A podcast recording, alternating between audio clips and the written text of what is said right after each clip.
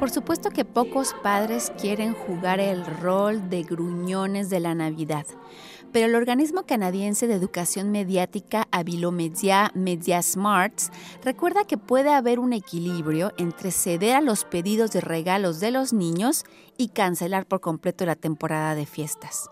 Para lograrlo, Avilomedias Media Smarts sugiere, entre otras cosas, hablar abiertamente del consumo asociado con la temporada navideña con los niños.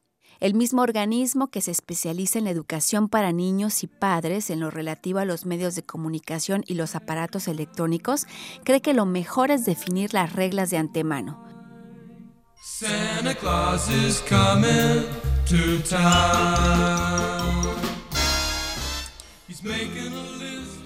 ¿Y qué hacer de las largas listas de deseos para Papá Noel? Como todos sabemos, Papá Noel es un hombre muy ocupado y tiene que atender a millones de niños en todo el mundo. En general, el simpático barbudo da un solo regalo por niño, ya que si no, no todos los chicos del mundo podrían recibir su regalo. Los hijos, los niños, tienen que estar conscientes de esto y al explicárselos, se les puede hablar también de realidades distintas a la suya y también de pobreza. El organismo sansprejugé.ca recuerda que una manera de sensibilizar a los chicos a la pobreza y a la desigualdad es explicándoles que en todo el mundo los niños se ven particularmente afectados por la pobreza, inclusive en Canadá.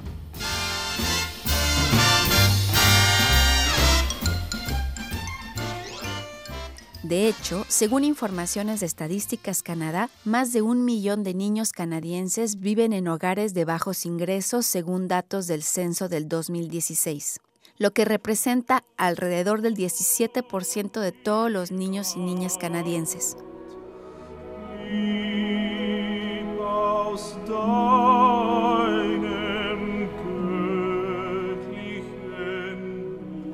Entonces ya sabe, a los niños se les puede explicar.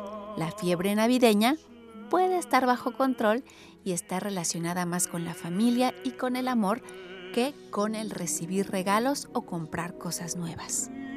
Paloma Martínez, Radio Canadá Internacional.